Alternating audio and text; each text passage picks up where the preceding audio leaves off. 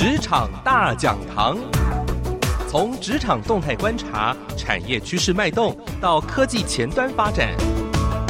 从领导管理、增进组织学习发展到职场心灵成长，以全方位的视野带你在职场翱翔，让工作事半功倍，让生活更加得力。乐在工作，享受生活。童建龙制作主持《职场大讲堂》。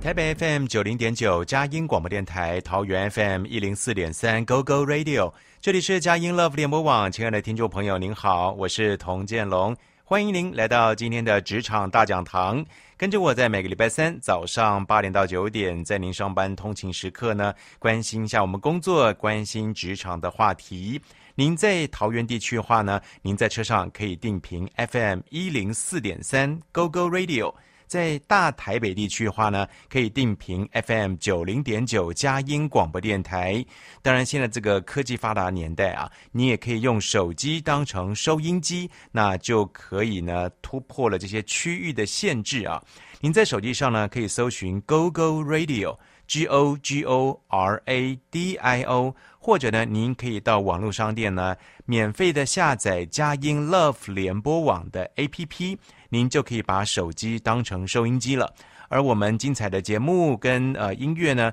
其实您也可以在手机上呢重复，随时随地的来收听，手机就是您的收音机。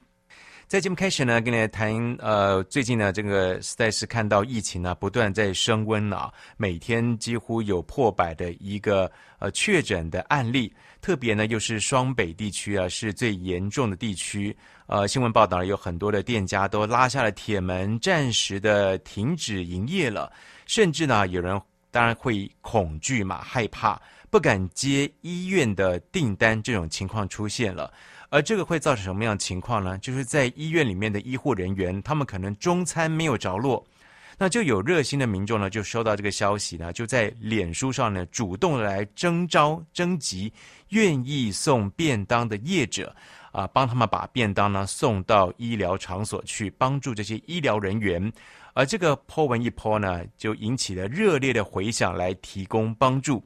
呃，原来这是有一位呃脸书的网友啊，在脸书社团上，这个叫做“我是万华人”，就发文询问万华区有没有便当店有开的呢？因为中心医院呢缺了五十个便当给医护人员，晚上可能也有需要，但是他们叫不到便当。呃，这个在脸书上 po 文有个请愿，愿意送便当的业者要跟他来联络。没想到这个贴文一贴出呢。回应相当的热烈，不到半个小时呢，就有业者向原坡文来联络，并且甚至呢，不但是送，而且是愿意免费提供，相当的感人。除了有业者呢愿意来提供免费的便当，甚至还有网友也大受感动啊，确实还有人留言说：“哎呀，和平医院确实也需要送餐，因为急诊室的人员吃便利商店的餐饮啊，好多天了啊。”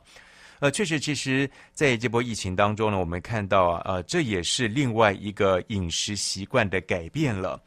呃，因为方便，所以呢，到便利超商去买便当、买饮食的人是越来越多了。这也带动了所谓的在疫情时代啊，因为大家也希望可以方便，或者是宅在家没有办法出门呢。而带动了所谓的冷冻的食品，那冷冻的就跟微波有关了。这些微波冷冻的食品呢，不断是业绩上扬。就在去年就有一个统计了啊，就是在美国的一个统计，当然对照呢，在台湾其实也是类似的情况。在去年的二零二零年的五月呢，过去这十一个礼拜啊，美国人他们买进了冷冻食品，你知道花了多少钱呢？花了一百五十五亿美元，相较于去年同期还增加了百分之四十，将近一半呢。就在疫情大流行的时候呢，食品储藏的风气呢，已经拓展到了冰箱的冷冻室。包括像是你的冷冻水饺啦、馅饼啦、啊、这个炒饭啦、面啦这些等等的呢，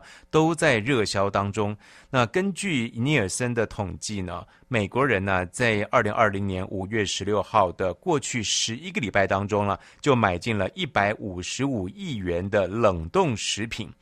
呃，对于这个厂商来说，这是个好消息，因为最近这几年，随着消费者啊选择可以更健康、更新鲜的食品取代垃圾食物，这个食品业已经出现了很大的改观喽。也就是呢，过去所谓的电视晚餐，已经从只有提供一些基本配料的简单的微波食品呢，已经大幅的改观了。过去像是青豆啦、三色豆啊、胡萝卜啊，或是这种马铃薯泥为配菜的汉堡肉饼，那如今已经有更健康的食品能够取代了。呃，受到了新冠肺炎疫情的影响，呃，不只是在美国，那台湾最近这几天，其实民众呢大幅的减少到餐厅去外食，接着其实也带动了四大超商即食品啊，即时可以吃的这个食品的业绩呢逆势的成长。呃，他们调查呢，这个七 Seven Eleven 小七啊，在过去呢两周来，冷冻食品的业绩呢成长了一到两成。鲜食成长了大概有一成，那包括像是面啦、饭啦这些主食的跟配菜都很热销，啊，不只是小七哦，全家也是一样，像是微波主食啦、面食、冷冻小吃类的业绩呢都成长了。那莱尔富的冷冻食品跟鲜食的业绩也成长了百分之十到十五。那 OK 超商的袋装微波鲜食跟外送炸鸡跟蛋挞呢，更是大幅的成长了三倍。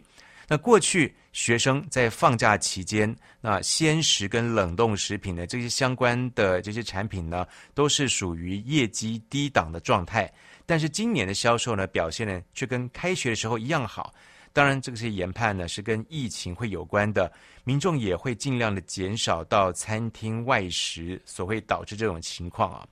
那另外一方面呢，也是跟最近这几年有关，也就是呢，超商冷冻跟冷藏即食品，他们的选择性就越来越多元了。呃，过去我们看不到冷冻的牛肉面，那现在呢，有这种牛肉面啊，非常好吃的牛肉面呢，也可以做成了冷冻呃宅配的这种方式，甚至包括像是呃烤鸡意大利面啦，呃韩式炸鸡起司冻饭啦，意大利式的嫩鸡花椰菜饭呢，这些都是热销的产品。这个因应宅经济啊，所以消费者除了倾向在家里自己调理之外呢，也会寻求比较安全的外食带回家里来用啊，就不太去买这个所谓路边摊的这些食品了。所以看到这种现象呢，我们可以得出一个结论，就是现在啊，呃，大流行疫情大流行的期间呢，远距工作，当然现在看到很多人是 working from home，在家工作，甚至呢在家就学，再加上了这种环境之下呢。特别会注重便利性。我相信在前阵子呢，大家都在家里呃上学的情况之下呢，家里一团乱，大家都在忙的时候呢，呃，妈妈也非常辛苦，或者在家里的大人呢，大概也没有办法好好的去煮一顿饭，因为有些可能小孩在家上课，大人也在家里上班，所以呢，最快、最好、最方便的就是微波冷冻食品了。在今天职场大讲堂的节目当中呢，我要跟你来读一本书。创意始终来自于完美的抄袭，五十个可以被模仿的赚钱思维，带你一起来认识呢微波炉。微波炉这是一个不可或缺的厨房帮手，当然呢，因应了冷冻食品呢，就需要微波炉来解冻加热了。但是您知道微波炉的发展的过程吗？它竟然是跟战争有关系的。所以稍待会在今天节目当中跟你来谈谈不可或缺的厨房帮手——微波炉是如何的创意发明出来的。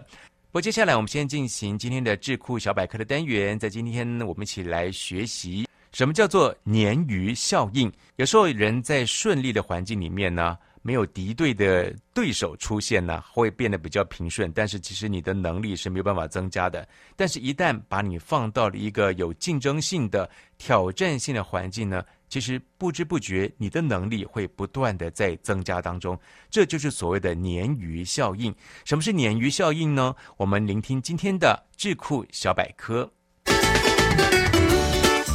智库小百科。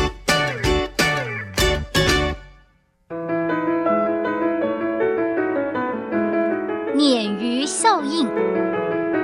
鲶鱼效应这是从渔民为了让捕捞的沙丁鱼保持存活的方式，转而运用在企业管理的一种激励精神的作用。欧洲人爱吃沙丁鱼，但沙丁鱼非常娇贵，难以适应离开大海后的环境，因此，当渔民们把刚捕捞上来的沙丁鱼放入鱼槽运回码头。过不了多久，沙丁鱼就会死去。为了在运送过程中保持沙丁鱼的活力，渔民想出了一个方法，就是在鱼槽里面放了几条沙丁鱼的天敌鲶鱼。沙丁鱼因为鲶鱼的追赶而活力旺盛地四处逃窜，整槽的鱼群被搅得上下浮动，不断波动的水面也让氧气充足。所以，当沙丁鱼被运回渔港的时候，仍然是活蹦乱跳。这种被对手激活的现象，在经济学上就称为鲶鱼效应。企业团队的管理也是如此，无论是传统型还是自我管理型的团队，时间久了，成员之间由于太过熟悉，缺乏活力与新鲜感而产生惰性。工作时间长，就容易厌倦、懒惰，气氛沉闷。在缺乏压力下，管理阶层安闲舒适，这也让一些真正有能力跟潜力的人员得不到充分发挥才能的机会。他们或者离开公司，或者不受重视，慢慢的，企业就失去生机。为了刺激活化组织团队，因此有必要从外部找进鲶鱼。也就是让新人加入团队，制造一些紧张气氛。当把鲶鱼放到一个老化的团队里，那些变得懒散、倚老卖老的资深队员，为了顾全面子，并迫于证明自己的能力跟追求尊严，就会努力工作，以免在工作上被新进人员超越。鲶鱼效应是企业领导者激发员工活力的有效方法之一。第一，企业要不断地补充新血，把富有朝气、思维敏捷的年轻生力军引入队伍中，甚至到管理层。给固步自封、因循守旧的员工跟官僚带来竞争压力，才能唤起沙丁鱼们的生存意识跟竞争求胜之心。第二，要不断地引进新技术、新设备，甚至是新的管理观念，这样才能增强企业在市场中的生存能力以及适应能力。在适当的时机引入一条鲶鱼，可以刺激团队的战斗力。但是，当管理者在引进鲶鱼型人才时，也要注意：第一，鲶鱼不一定要空降部队，也可以先从内部寻找，借以降低对组织的冲击，也能让升迁管道畅通，激起工作的热情。第二。避免一次引入过多的鲶鱼，以免原有成员忧虑自己遭到撤换，反而对新人产生戒心，阻碍了团队合作。最后，已经斗志高昂的团队就不需要鲶鱼，以免让成员认为组织不信任他们，反而损害了团队向心力。一条鲶鱼唤起其他成员的危机意识。企业管理者只要能适时地运用鲶鱼效应，就能让团队保持活力。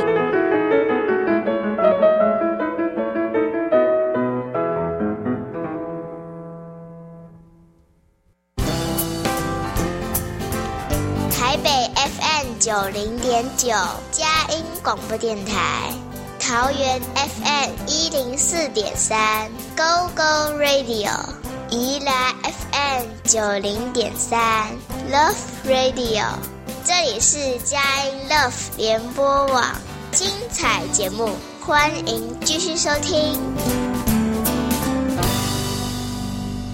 台北 FM 九零点九佳音广播电台，桃园 FM 一零四点三 Go Go Radio，这里是佳音 Love 联播网，欢迎您继续的回到职场大讲堂，我是童建龙。今天在节目当中，要透过这本书《创意始终来自于完美的抄袭》，带你去看看呢五十个可以被模仿的赚钱思维。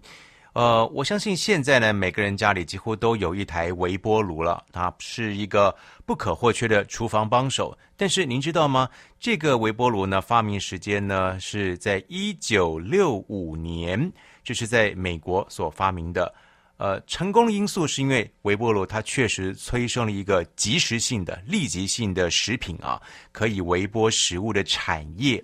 呃，现在走到超商啊，各种琳琅满目的冷冻微波的食品呢，都需要靠微波炉来加解冻跟加热的。而您知道它的发明背景竟然跟战争有关系的吗？这是在二战期间。本来是要针对雷达设备所做的一个实验，但是这个实验有一个小小的插曲、小意外，导致了一个发现，而这个发现最后改变了你我的烹饪习惯。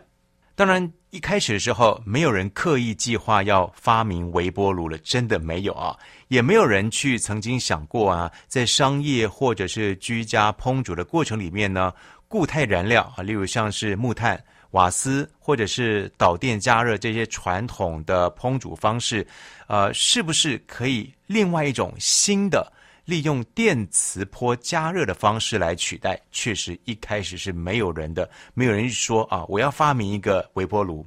这纯粹是一个美丽的意外。而如今现在呢，微波炉已经成为了发展中国家呢，几乎是家家户户都会有的这个电器产品。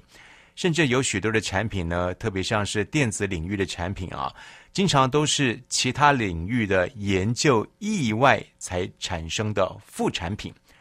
而且呢，这背后的还是有点小小的悲哀啊。战争会加速科技的发展，像是呢，呃，第二次世界大战期间所开发这些新的技术呢，就对于微波炉的发明了起了不可或缺的影响。啊，而且这些呢，影响的是间接的，而不是直接的。接下来我们来谈谈，您知道微波炉它是怎么诞生的背景吗？我们就要回到了这个在当时的二战期间啊。先来讲讲微波这个原理。微波是一个电磁脉冲，那波长呢，大概在三十公分到一公尺之间。那如果你要用学理来看的话，它是一千到三十万兆赫。本质上呢，它就是频率很高的无线电波而已啊，而就跟电台一样，您从收音机听到声音呢，就是靠无线电波来传送的。早在一八六四年，英国的一位非常著名的物理学家詹姆斯·马克斯威尔 （James Maxwell） 他就发现了微波的存在。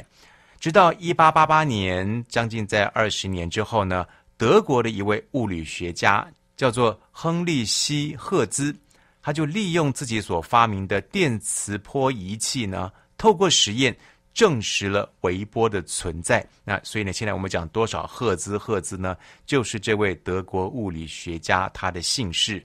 那时间拉到了一九三四年，在美国的贝尔实验室呢，曾经就发现高福特。高能量场能可以对电介质这个东西呢，会产生一个加热效果。那什么叫电介质呢？指的是不容易导电，但是有助于维持静电场的特殊这种物质。当时呢，并没有人去联想到可以把这个原理啊应用在食物的加热上。到了第二次世界大战的时候呢，微波技术就变得非常重要。为什么？因为它的波长应用在雷达上的效果非常的好。一九三九年，二战爆发不久呢，呃，伯明翰大学这个在英国的大学呢，有一支研究团队，他就接到政府的命令，他要开发一款无线电波发射器，运作波长大概在十公分左右。不到一年，这个团队的研究人员就开发出了叫做磁控管和，磁铁的磁，控制的控，磁控管。那这是一个重大的突破，但同时呢，也必须要尽快的修正最终的版本，因为这个雷达的建制已经是刻不容缓了。那后来呢，这个研究工作呢，就移转到了伦敦的一个机构。这个机构在二战爆发之后呢，就立刻的直接效命于英国政府的开发机构。而当时这个英国的机构呢，所制造出来的磁控管啊，就有一组被运到了美国，由化学家亨利提扎爵士，他就示范如何来操作。呃，这只是当时一连串被运到美国的新创科技产品之一。因为在二战期间呢，呃，欧洲从英国送了很多的一些新科技呢，希望可以在美国来做一些更深的研发跟应用。呃，从喷射机的引擎到原子弹等等，什么都有，当然也包括了刚才我们讲到的发明开发出的叫做磁控管。后来有个意外的插曲啊，这个磁控管送送到了美国之后呢，来自于一家呃专门制造真空管的制造商，叫做雷神。那有一位工程师叫做裴西史宾塞。就参加了这一个呃磁控管的示范说明会，并且还试图说服，希望由这个真空管的制造商雷神来呃制造这个低音频的磁控管。那多亏呢有这个裴西史宾塞博士呢，他就开始改良制成。到了二战快结束的时候呢，全世界的雷达所用的磁控管呢，大概有百分之八十都是来自于叫雷神这个厂商。那接下来重点来了，哇！这个原本是应用在二战期间呢，叫开发雷达系统的侦测的这个战略的设备呢，如何的来应用到食物加热上呢？在一九四四年，那时候二战将近要接近尾声了，雷神这个公司已经成为了主要的国防设备商之一，而当时史宾塞博士呢，正在对一组的雷达设备进行测试。而在测试时候呢，他刚好站在这个磁控管的旁边，站了一会，他没多久发现到了他口袋里呢，他想起来了，放了一颗花生巧克力，就摸摸自己口袋里面呢，这个花生巧克力呢，竟然有一部分已经融化了。天哪！他只是站在这个磁控管旁边。那隔天早上呢，他就把一颗鸡蛋也故意的放在磁控管旁边。几分钟之后呢，这颗鸡蛋就爆炸炸开来了。他又试了玉米，结果呢，这个玉米在磁控管旁边竟然就爆出了爆米花。你看，这个原本是战争科技的雷达的产品呢，竟然他拿这个食物来做实验啊，花生巧克力啊，还有鸡蛋跟爆米花玉米哦，做爆出了爆米花。于是他终于理解了，如果从雷达设备会露出来的。低密度的微波能量可以把鸡蛋煮熟，那么或许就可以利用这个技术来烹煮其他的食物了。各位，原来这个微波炉在发明的过程当中呢，其实是一个美丽的意外插曲。原本是在战略上要应用的雷达设备呢，竟然因为他发现到了有一些的微波的能量呢，意外的泄露出来。而造成了他口袋里的这个花生巧克力糖融化，而有了这一个概念，把这个微波的能量应用在食物的解冻、加热上，因此呢，微波炉的发明就应运而生了。来到这里，我们先来聆听一段音乐，稍待会呢，回到职场大讲堂，我们再来看看到底这个有了一个初步的发现之后，但是一直要把这个的概念运用在商业。应用在家庭部分，其实也走了非常长一段时间。到底是这个过程如何的发展到了一个商业效应呢？马上回到节目现场，继续跟你来谈谈微波炉的发明。台北 FM 九零点九，佳音广播电台；桃园 FM 一零四点三，Go Go Radio；宜兰 FM 九零点三，Love Radio。这里是佳音 Love 联播网，精彩节目，欢迎继续收听。台北 FM 九零点九，佳音广播电台，桃园 FM 一零四点三，Go Go Radio。这里是佳音 Love 联播网，欢迎您继续的回到职场大讲堂，我是童建龙。在今天节目当中，跟您透过这本书《创意始终来自于完美的抄袭》，带一起来认识您家中的微波炉到底是怎么发明出来的呢？现在呢，我们这个在疫情期间呢，其实很多人在家工作，在家上学，希望吃东西要能够方便又不要外出的话呢，很多这个冷冻的食品呢是应运而生了，也创造了非常大的一个商机。当然，吃微波炉食品呢，就要靠微波炉来解冻加热了。不，不过另外一方面，其实也有很多的呃烹饪的方式呢，也可以用微波炉来烹饪。但是您知道，微波炉在发明的时候呢，一开始没有人想要发明微波炉的，而它是一个美丽的意外的插曲。原来是在二战期间呢，为了要让整个雷达设备呢变得更加的精良，而其中的一个呃设备叫做磁控管，因着这个磁控管的发明呢，而意外带来了所谓的微波炉的发明。原来在当时呢，正在呃来测试一个设备雷达设备的时候呢，有一位美国的史宾塞博士，正好呢是站在这个磁控管旁边，结果在他的口袋里呢放了一只花生巧克力，竟然有一部分给融化掉了。接着呢，鸡蛋、玉米呢都被这个磁控管加热了，甚至呢玉米还爆出了爆米花出来，他才发现。原来从雷达设备泄露出来的低密度微波能量，可以把食物给烹煮、加热变熟了。那或许他就在想，可以用这个技术来煮其他的食物，因此而研发这个微波炉了。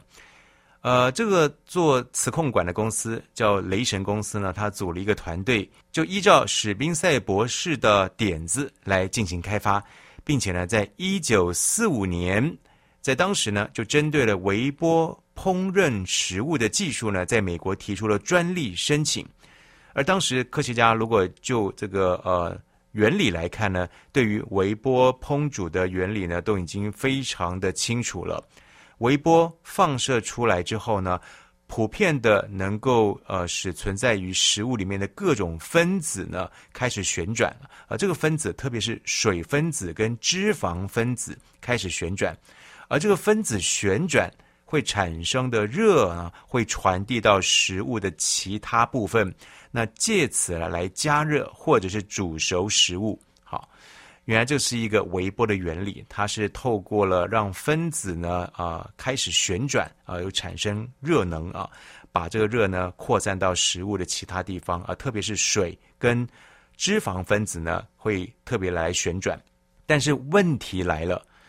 现在我们看微波炉操作非常非常简单，但是你要回到在过去呢，如何的研发？如何的把微波封存在一个固定的箱型的空间里面呢？不要让它跑出去。还有，如何的让食物可以均匀、均衡的加热？这两个重点呢，是必须要先克服的。那很多人以为啊，包括我之前，我会觉得说，微波炉加热是从内向外加热，但事实上呢，刚好相反。呃，微波炉加热是从外向内渐渐的传导进去的。那虽然微波传导热的效率呢是优于传统的炉子，但是微波对于食物要渗透到什么样的深度，这个也是取决于食物本身它的组成跟微波的波长。呃，用科学来看呢，波长越长，渗透的就越深；呃，反之呢，相反是波长越短，就渗透的越浅。当然，加热的效果就变差了。而这个公司雷神就一直在努力研究克服这两个重要的问题啊。第一个就是如何让微波不要泄露出来，存封在一个箱型的盒子里面、空间里面。第二个，让食物能够均匀的、呃平均的来加热。二战结束之后呢，微波炉开始这个开发就更加速了。在一九四七年，也就是在七十四年前。当时的雷神公司呢，就制作出了世界上第一台的商用微波炉，哇，真的是呃问世了。而且这个微波炉有个名称叫做 Radar Range，呃，如果直翻叫做雷达范围啊，因为毕竟这个微波炉呢，开始的发展是跟雷达的研究是相关的。这台世界上第一台的商用微波炉，您猜猜看它多大？它大概有一百八十公分高，三百四十公斤重，而且呢是需要三千瓦的水冷式的微波炉。哦，天哪！第一台的商用微波炉竟然是这么的庞大，占空间，而且非常重，售价大概十五万元台币左右啊，呃，当时是美金五千块左右，就是在七十多年前所发明的第一台世界上第一台的商用微波炉。这个开始的演进是相当缓慢的，一直到十八年之后，一九六五年，当时的雷神公司呢就并购了在美国爱荷华州一家机电制造商，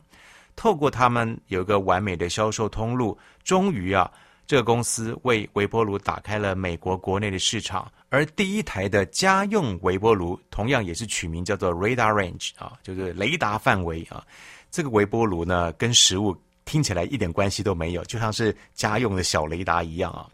当时售价是呃四百九十五美元，大概将近一万五千块台币，呃，非常贵啊。虽然这个售价对于大众市场呢是太贵了，但是一直到一九六零年代的晚期。家用的微波炉呢，逐渐就当成了一个利基产品。这个产品有什么好处呢？可以帮助，呃，当时多半都是家庭主妇啊，妇女啊，在外工作的比较少，都是在家里的，呃，在做家事。所以呢，可以帮助妇女从单调沉闷的家事当中呢，暂时的获得自由啊，不用再去呃烧煤烧柴啦，或是用瓦斯炉啊，把自己搞了一头热了。微波炉，你把食物丢进去就解冻了，就能够加热了。一直到一九七五年，微波炉的销售量呢，第一次超越了瓦斯炉。很快的隔年呢，在日本已经有百分之十七的家庭他们会用微波炉来做菜。也在同一年，微波炉已经成为了厨房家电的这个普及程度呢，第一次超越了洗碗机。甚至在美国呢，占有这个百分之六十的呃的家庭呢，都拥有了微波炉。好，这个有些东西其实一旦发明出来之后呢，它的技术就会很快的不断的被改良。那随着日本跟其他的国家也陆续开发了这个改良过的磁控管。推出了一系列的微波炉的产品，那微波炉的价格当然就开始呢，就渐渐的降低了这个价格了，让更多的家庭都能够拥有微波炉。之后呢，厂商们又加入很多的选择按键跟功能，像是呢，呃，可以辅助式的来对流加热，或者是微波炉还可以有烘烤的功能等等，也让微波炉的多功能性呢更进一步来提升，甚至可以模仿传统的烧烤、烘焙这些功能。而过去在刚开始研发的时候呢，就是其中一个问题嘛，就是食物没有办法平均均衡的加热。那固定的底盘的微波炉呢，就会出现这种情况。后来就有人想到了，这个底盘加上一个旋转式的底盘，就可以解决这个问题啊。现在呢，这个旋转式的底盘已经是每一台微波炉的标配啊，标准配备了。因此，现在我们使用微波炉，不论是在家里、在你的办公场所、在每个任何的地方、在超商里面呢，看到微波炉，我们可以想想，原来在当时呢，这是一个雷达设备。因着美丽的插曲意外而发现到它有烹煮加热食物的功能。在今天局长大讲堂节目当中，透过创意始终来自于完美的抄袭，带你一起来认识到底现在的我们所常常吃到的微波食品啊，呃，所需要的加热的这些呃设备，微波炉它是怎么被创意所发明出来的。然后这里先来聆听一段音乐，稍待会呢，回来节目当中，我们最后要来呃一起来再认识一下哈。呃，现在疫情期间，很多人都在家里吃这个微波的冷冻食品，因为它处理也方便，也比较快速啊，也比较安全。但是呢，这微波炉到底在使用上有哪一些的迷思呢？我们聆听音乐，马上回来节目现场，带你一起来认识、破解一下使用微波炉的迷思跟该注意的安全。台北九零点九，佳音广播电台；桃园 FM 一零四点三，Go Go Radio；宜兰 FM 九零点三，Love Radio。这里是佳音 Love 联播网，精彩节目，欢迎继续收听。台北 FM 九零点九，佳音广播电台，桃园 FM 一零四点三，Go Go Radio，欢迎您继续的回到职场大讲堂，我是童建龙，在今天节目当中，跟你一起来认识微波炉到底是怎么样发明的呢？为什么谈微波炉？在这个疫情期间，疫情升温呢，很多人这个没有办法出门，当然也是因为管制的关系啊。在家里面上班，在家里面工作、上课，其实也非常的忙碌。也希望能够不出门呢，可以吃到好吃的东西。因此呢，微波食品就应运而生。其实微波食品的产业呢，因这个疫情呢，确实是提升了不少。使用吃这些微波食品，当然最好的一个加热的器具呢，就是微波炉了。没想到这个微波炉呢，竟然是在二战期间，为了要发明雷达这个设备呢，其中的一个小小的叫做磁控管这一个的呃小小的零件呢，竟然意外的发现到了磁控管所泄露出来的低能量的微波，可以让食物加热。甚至呢，在当时这个工程师他口袋里的花生巧克力糖呢就被融化掉了。呃，在这个微波炉现在呢可以说是家用，每个人家里呢都会有一台微波炉，上班的地方啊、呃，小七便利商店等等的，也开始是有人会去注重啊，这微波炉到底是不是危险的呢？是不是辐射呢？呃，跟您来分享，其实微波炉啊会有一些的迷思，让我们先破解一下。微波炉是很方便的家电，可以很简单的来烹饪这些料理啦，加热食物。但使用微波炉安全吗？会不会有辐射的危害呢？呃，其实微波炉的辐射是属于低频的微波。这个微波它有个功能，它只是要水分子振动产生热，而透过这个热呢，加热食物。刚刚这个在节目当中我提到啊，它的作用力就是让水。会让你的脂肪这个分子呢旋转、振动、加热，而加热到食物。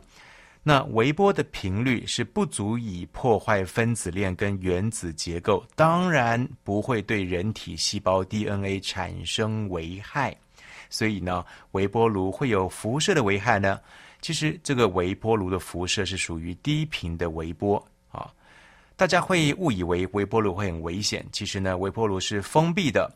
把微波隔绝在这个箱子里面，在微波炉里面是不会跑出来，会很安全的。除非你是把呃微波炉的门啊、或者是密封条给损坏了，否则呢你就不用担心微波炉会泄露出微波，呃对人体产生伤害。只不过有小小的建议啦，就是当我们在使用微波炉的时候呢，在运作的时候呢，你就不要靠在机器上面啊，跟它保持一点距离。只不过是要提醒的哈。这个微波炉震动水分子或脂肪分子呢，产生热而直接穿透物体加热的方式啊，有专家学者研究啊，反而是能够保留较多的营养素。因为美国的康奈尔大学曾经实验过，他们发现到了用微波炉来烹煮菠菜，几乎能够保留所有的水溶性的维生素。那相较之下，你用水煮的，水煮的方式呢，反而流失了百分之七十七的水溶性的维生素。好，所以在首先呢，我们就要破解一下迷思哦。当然，我们在使用微波炉时呢，还是要跟它保持距离，以测安全了。再来一个重点，我们就是要了解一下，微波炉是不是什么都可以放进去呢？你要注意的就是你的容器跟你的食物种类。其实有很多微波炉造成的伤害呢，多半都是因为。呃，人们错误的使用加热的容器，放了不能够放进微波炉的食物。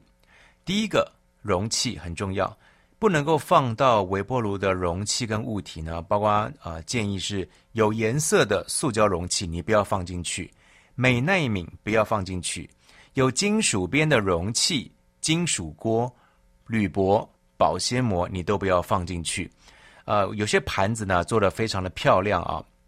这个瓷盘呢，有一些金属的呃装饰，这你一看到呢，你就千万不要放进去。你要放的话，应该是瓷盘哦，或是陶之类的，完全是素面的，这个是最好的。那另外，因为微波炉存在最大的安全，还是来自于呃微波的容器。微波食品的毒呢，其实就是从容器产生的。所以刚刚提到了五颜六色的容器啊，普通的塑胶容器。美耐皿餐具跟保鲜膜，这些只要经过了高温加热，都很容易会释放出有毒的物质。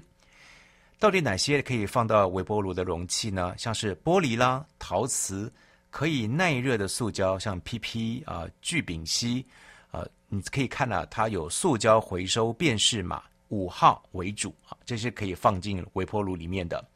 那一般超商用的这个微波的食品呢，他们已经选了这种耐热塑胶容器。不过呢，你用这些容器在加热的时候，你还是要注意一下啊，避免过热加热，而造成这些塑胶材质它的耐热温度啊受不了，呃，产生一些变形的情况。那或多或少呢，还是会对健康产生一些危害的。那最好的方法，当我们去超商或者是外面拿到了买到了这个微波冷冻的食品的时候呢，你最好自备玻璃容器。你把食物呢先倒到碗里去，倒到玻璃容器里面再加热。当然，这个也要提醒一下啊，如果你是用纸碗，这个纸的便当盒啊，因为在盒内上面呢会有多一层塑胶膜，所以呢建议呢也不要拿去微波炉加热。有金属边的容器啦，呃，金属的锅、铝箔等等呢，在微波的时候，因为它会产生火花，所以呢绝对不要放到微波炉里面去。最后呢要注意一下，哪些的食物不要放进微波炉加热。啊，这个专家建议有壳的、有膜的、带皮的、